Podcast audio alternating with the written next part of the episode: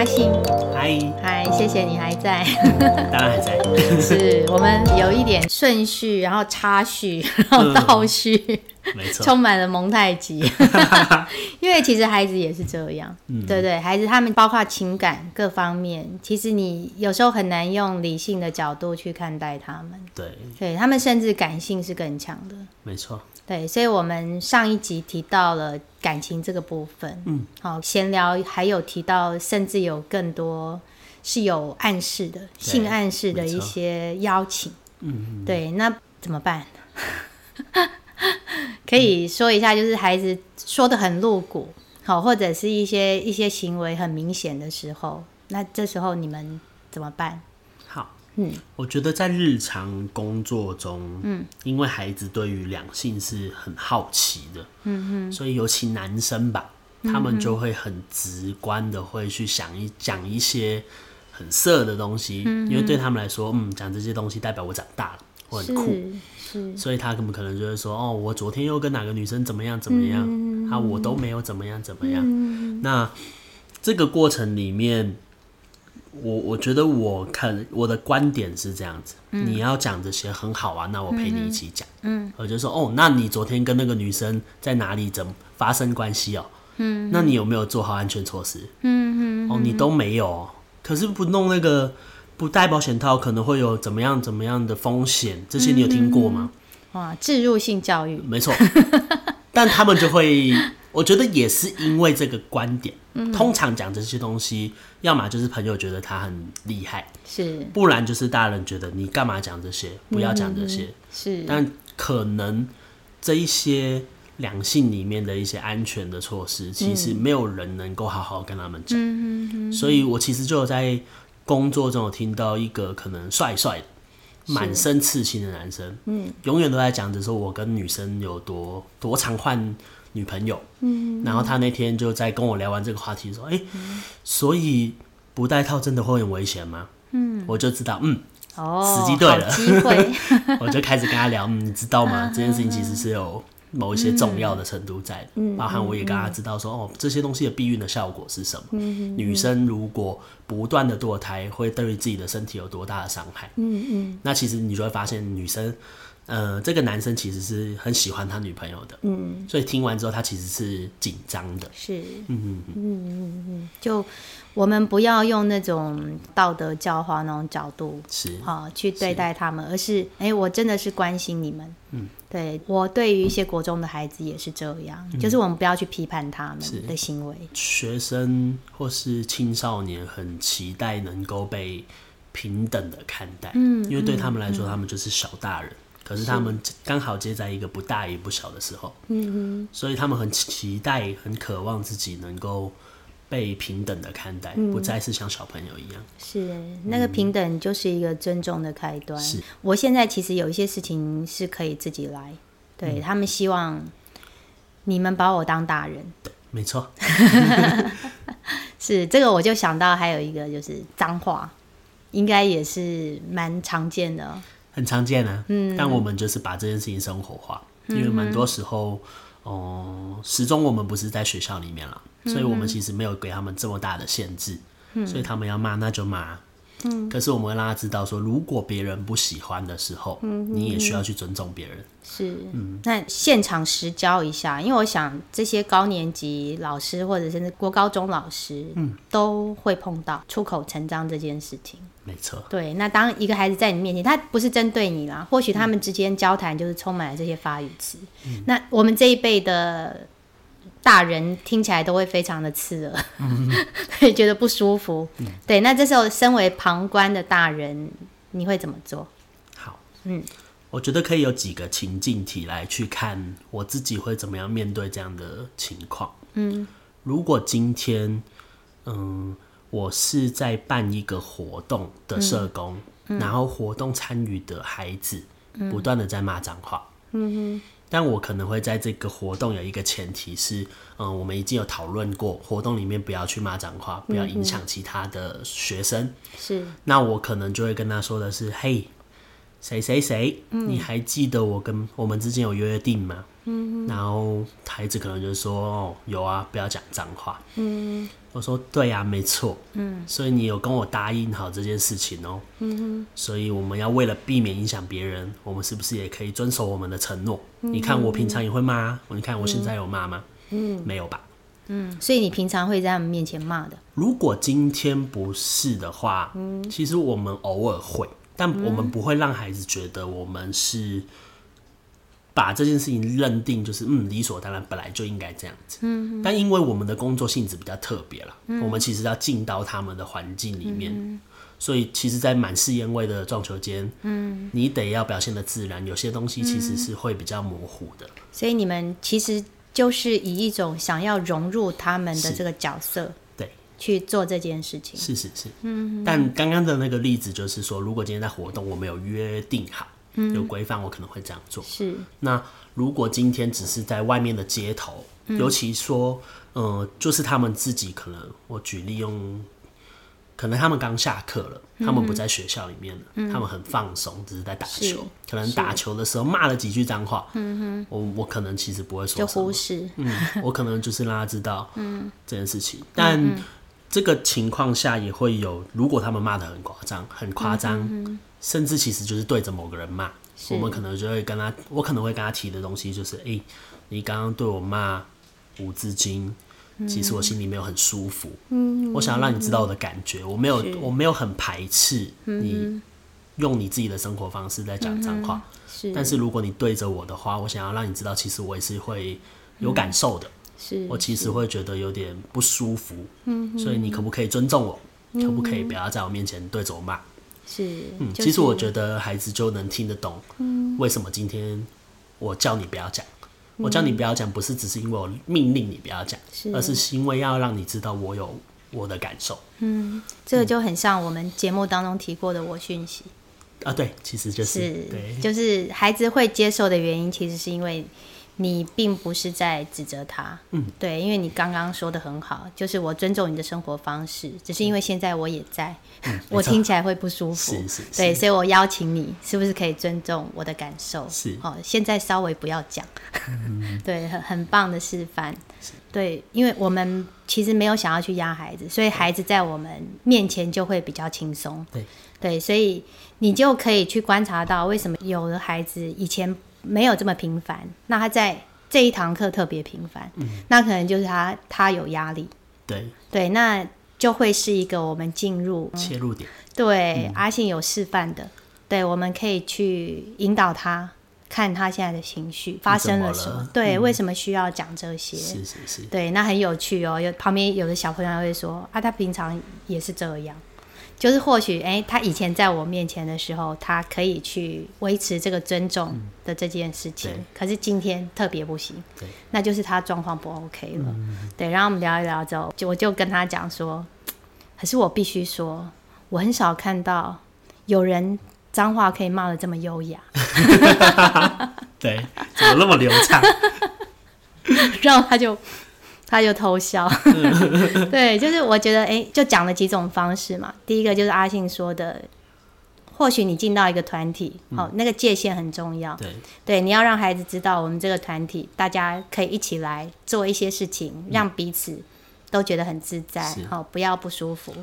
对，那当对方不小心踩线的时候，其实你就是提醒他一下就好了。对，那碰到平常生活化的状况的时候。那你就把它当做一个正向的好奇，哎，你怎么了？当然，你第一个还是要先照顾自己的情绪。对我听起来不舒服，那我要让你知道。是，对，其实这对孩子也是一种教育。没错。我们有什么事情，其实我们可以跟对方沟通。那怎么样沟通？对，对，和缓的沟通。对，哎，感觉什么事情到阿信手上都是这样子，行云流水。有没有什么挫折？好。我来想想看，会有什么样的挫折？嗯，就我们现在都大部分还停在前面这个比较感觉好像比较难一点的，跟这些毒品哦已经有前科的哦这些孩子相处的时候，我想他们应该没有那么容易接受你吧？他们或许防卫心还是很强。嗯嗯，好。我觉得可能可以举一个孩子的例子。嗯，这个孩子其实在我接触他的时候，孩子其实已经做了很多很多非法的行为。嗯，其实该抓的也都抓了，可能从诈骗车手、毒品进入帮派里面，其实基本上能想得到的他都有做。嗯，那我接触他，其实孩子就是一个很社会化的现象。他知道你是社工，他也知道他能透过你去跟保护官说好话。哦，所以他在你的面前都是毕恭毕敬的，很有礼貌的。嗯，但你知道，你一离开之后，他的生活现状都会是维持一样的样子。嗯嗯，可能你两个月后，你就会听到哦，他又犯了哪件案子。嗯，但你去找他，就说我没有啊，我现在生活过得很好啊，我都没有啦。嗯，所以其实，在那个过程里面，我觉得你感受到的东西会是无力的。是，你会觉得，嗯，好像我很想要帮他一把，但他好像不想要浮起来。嗯，他好像觉得这里就是我想要的地方。嗯，所以，嗯，这个例子里面的这个孩子，最后是去感化教育。那也因为进到感化教育这件事情，也就代表的是我们这个社工的角色已经结束了。嗯，因为他会进到一个。不会再是在街头的情况里面，他会去那边，然后接受管理，然后去上呃感化教育里面的课程。嗯，所以我会觉得那时候的我是蛮失落的，因为我想要让他可以，嗯，如果我们是一个网子，我会希望我能够去帮他做到这一个，嗯，捕破网这件事情。当前面的网子没有办法拦住他，也许我能够可以在他真的得要去。嗯，俗话说的少年监狱，也就是感化教育这件事情，之前也许可以拦住他，嗯，但看起来他还是飘走了，嗯，对啊，所以我觉得这个例子会让我觉得蛮蛮可惜的，因为包含说，我觉得那个可惜是可惜在孩子其实很聪明，嗯，但他好像想要走的方向跟我想的不太一样，嗯，然后也可惜的东西是，嗯。我觉得家人都很尽心尽力的照顾他，因为像这个孩子来说，其实他的父母是不是他的亲生父母？嗯，等于说孩子其实是在领养被领养回来的，只是孩子其实不知道。嗯，直到某一天，其实他不小心就发现自己的身份是原住民，但他知道父母都不是原住民。哦，所以其实孩子都懂。自己是被领养的，嗯，也知道自己的父母其实很照顾他，嗯，但他始终有一个过不去的坎，就是，嗯，他们都其实不是我的亲生父母，嗯，所以其实我觉得很多时候那个他在做所谓的坏事这件事情，是来自于他自己内心的一些纠结，嗯，让他不断的在，呃，爱跟想要逃离爱这件事情上去不断的有矛盾，嗯。就是他内心已经有一块，就是你们需要对我这么好吗？对，我又不是你们亲生的，我值得。然后，对我值得吗？然后，当他可能做了一些事情之后，又去印证说我不值得。对，没错。所以他知道说他的这些行为是因为他知道他的身份之后才有的，还是说之前已经有了？其实之前就已经有，只是我觉得在那个过过程里面，其实很难有一个机会可以让他去想，哎，你是不是其实很在乎你爸妈？嗯，就是当时的他只能够接收到的程度到，嗯，我其实很在意我爸妈，嗯，但他没有办法连接到，那我为什么要一直让自己陷入危险之中？嗯哼，我听起来社工就是可能就是一种陪伴，然后失误性的。那我刚刚听这个孩子，他可能又需要的是心理智商的部分。嗯，是对。那你们的工作有办法去跟这样子的，就是心理智商啊更深的一层去合作嘛？好，其实在这个合作里面是蛮常发生的，就是。嗯，社工除了我们所谓刚刚在刚刚我一直比较多提到的是跟孩子的一个辅导的过程，嗯，其实社工有另外一个的特色是要把资源做连接，是。我们得要是那一个资源的整合者，嗯哼，所以其实像这一个孩子为举例好了，其实他就会有需要一个心理智商的资源是，或是说他也会有在他比较稳定之后就业的资源，嗯，能不能有一个友善店家，然后带他去有更多除了帮派之外的学习跟刺激？是那回到心理智商，其实会，那只是会必会不会一定得会是社工来做呢？其实我我觉得也未必，可能会是社工有看到，然后但因为资源这件事情，其实需要的是成本，那我们其实就会看的是，那法院那边有没有可能可以协助孩子做心理智商的申请？嗯，或是说我们自己能不能有这样的预算去帮孩子做这样的申请？嗯对，但其实这些东西包含的都还是我们看到孩子有这样的需求，所以我们要去想尽办法的去帮他找这样的资源，去帮助他。嗯，就算说好，这个孩子真的进入心理智商，有时候他也未必能够马上就，所以真的是一段漫长的。是一个路，是刚刚提到，真的会是蛮大的挫败。对，嗯，因为我们助人者，包括社工、好老师、心理师这些，其实我们最大的希望就是让孩子找到他的位置。对，刚刚包括说生涯，对对他之后找到一个友善店家，对，这个都是希望他觉得自己有贡献，是一个有用的人。对那这样或许他就能够长出勇气。碰到刚刚说的无力感，对，那这时候你是怎么样让自己可以在？当然，日子要过下去了。那后来又会碰到几次不同的挫折，你有没有不同的心理转折？好，嗯嗯我觉得我自己是一个蛮能适应压力跟挫败的人，但其实这也包含的是我蛮习惯把这些东西视为一个失败的养分，去让我未来能够更顺利。嗯所以我觉得其实是心态上的转变吧。那个心路的历程比较像是，嗯，当下一定会有情绪，我一定会觉得失望、可惜、难受，嗯，但回过头来想，那这些东西能够带给你什么？嗯，我会觉得是，嗯，以刚刚那个来举例，会不会也代表的是，我可以在不同的方式里面去让这些孩子能够对我更信任？嗯，也许这是一个切入的点。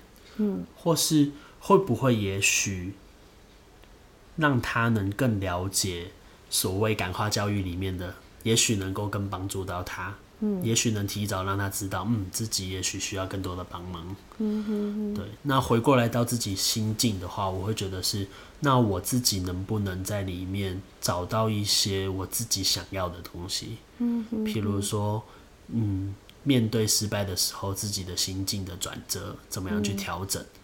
或是说工作经验上面，我是不是花太多力气在要求这个孩子了？嗯，或是我会不会花太少力气，所以这个孩子今天没有得到太好的照顾？嗯嗯，对我觉得其实都是帮助自己在诊断。假设我的工作是助人的工作，这个助人的工作的历程里面，不断的去帮助自己反思，嗯，我怎么样去调整自己的位置，让自己的位置是舒服的，也让孩子是舒服的。嗯很珍贵耶。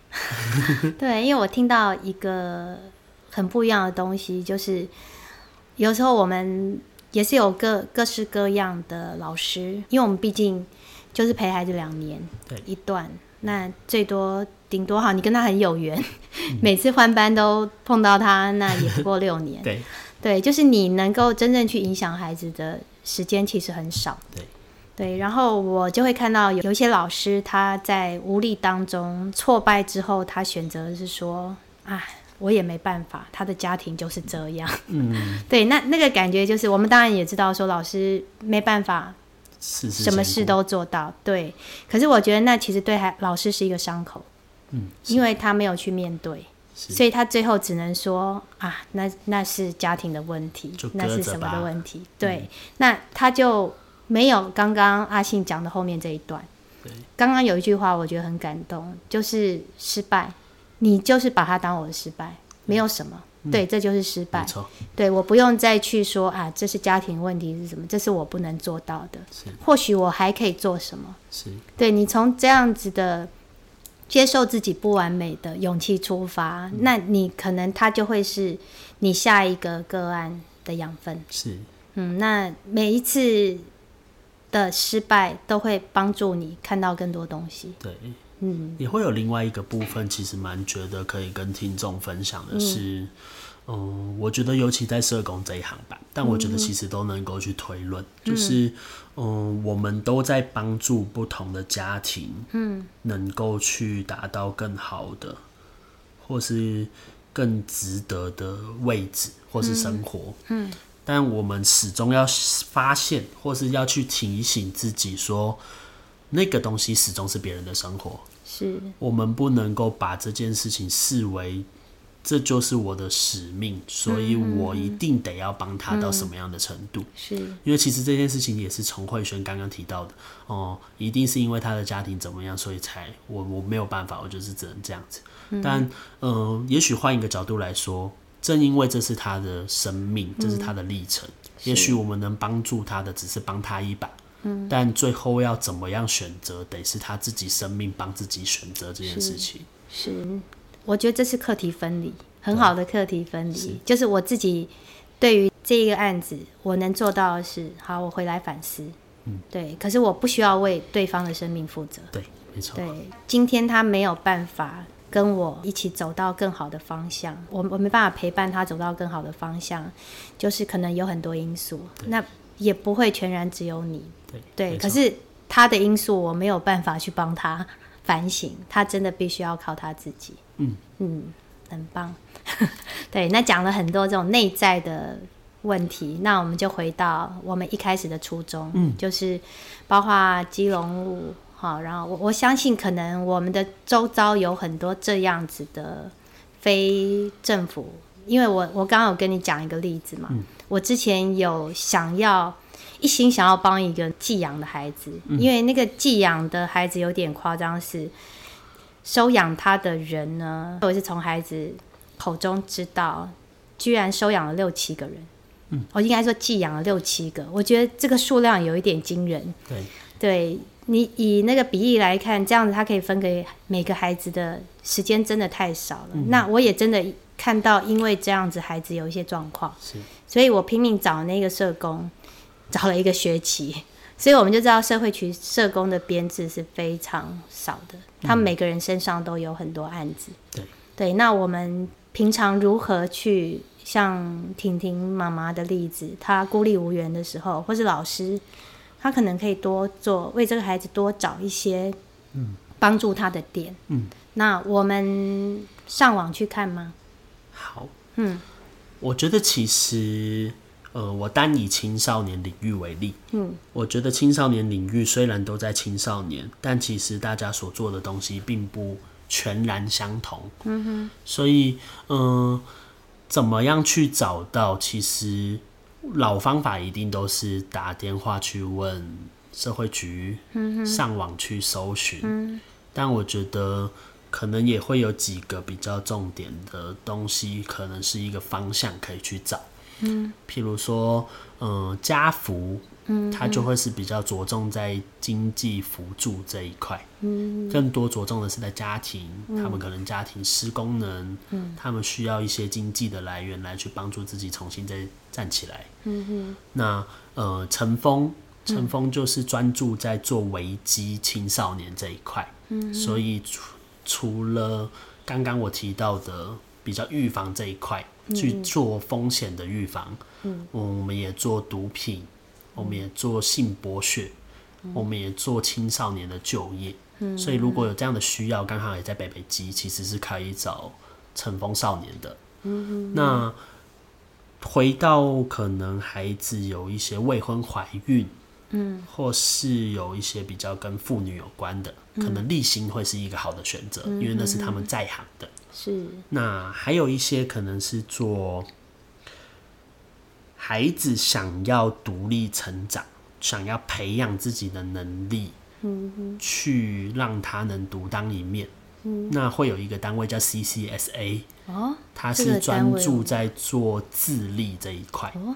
哎我真的第一次听到这一个单位但即使像我刚刚讲了这么多，我也只讲了其中的冰山一角而已。嗯就是其实，在各行各一个领域，其实都有不同的民间单位，嗯在做这些事情。那除了社服之外，其实也会有一些比较前端的，可能像教会，嗯，或是说一些社区的力量，他们也是可以协助。所以，其实我没有办法一句话来去告诉听众们说，到底要去从哪里找到这个资源。但我的建议可能是，也许可以先找一个社服单位，或是先找一个咨询的专线。来去跟他提提看手边的这个孩子的状况，请我们这些直接就在做服务的社工或是在就是的的人员，能够去给你一些建议，因为我觉得其实状况是多元的，是。而且如果尤其又提到的是比较内在这一块，其实很多可能不是一个单位就能够去服务完整个孩子每一个需求的。是，就是可以也可以转介嘛。嗯，嗯 是是是，对，我觉得真的是明灯哎，因为其实我们之前在学校啊，其实也会碰到孩子，就是因为孩子碰到问题，第一个，因为现在 ADHD 孩子很多，嗯，所以第一个一定就是想要去找医生，就是看有没有 ADH，对，有没有 ADHD，然后或者是情情障这一类。对，那我觉得其实透过这一类外面的活动，比方像婷婷，她去参加你们的活动，她都说你们的活动很好玩，因为像刚刚有提到一些宗教，嗯，其实孩子有时候会排斥，对，因为如果是纯宗教的活动，他可能就要读那个圣经，然后佛教他就要读佛佛经，对，然后他们就会觉得，你知道这年纪的孩子，他根本坐不住，而且他对他们而言这是说教，对，没错，对，所以他可能就会需要像像陈峰这样比较多元，从活动当中好去放进一些让他们成长的一些元素。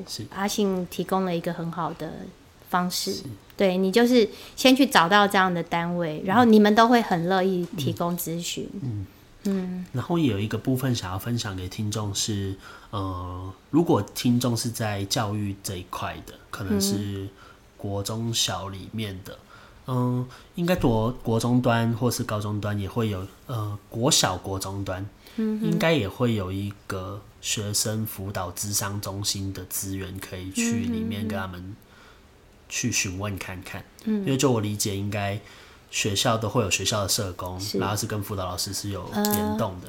应该说，嗯，学校好像比较是辅导这一块，嗯，对。那社工其实我不晓得这一两年怎么样，因为我退休一两年，可是至少在我在的时候，我觉得社学校的社工这一块好像是没有的。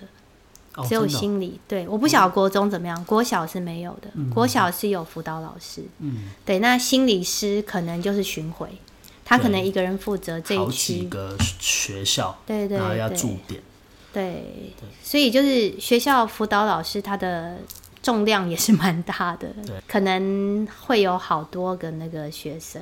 那如果你你这一区的学校是比较有状况，其实他的压力会蛮大分身的。法术。对对，因为就我实务上的理解，确实辅导智商中心的心理师或是学校社工，因为要负责很多学校，嗯所以其实很多时候也是分身乏术的。但我在想，嗯、如果有一些手边的孩子，嗯，可能问他们，他们能够提供的资讯，也可以取代掉，呃，直接打电话到社会局去问社会局的社工，因为就像刚刚慧璇有提到的，可能未必一定这么容易能够找到，对，因为他们本身忙到烦。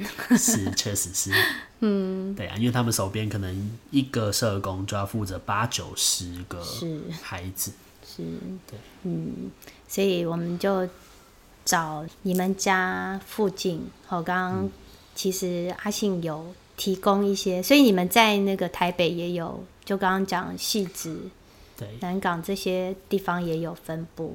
对，就是不同的办公室啦。然后，嗯，如果今天是在双北也包含基隆的话，其实也可以问问看少年福利服务中心，嗯跟社会福利服务中心，嗯，两个都是公办民营或公办的单位，然后可能是专门做青少年的，或是专门做家庭这一块的，嗯哼，然后我觉得其实往那个方向去找，其实也是蛮适合的，但可能有一些是我们单位的来承接，可能举例。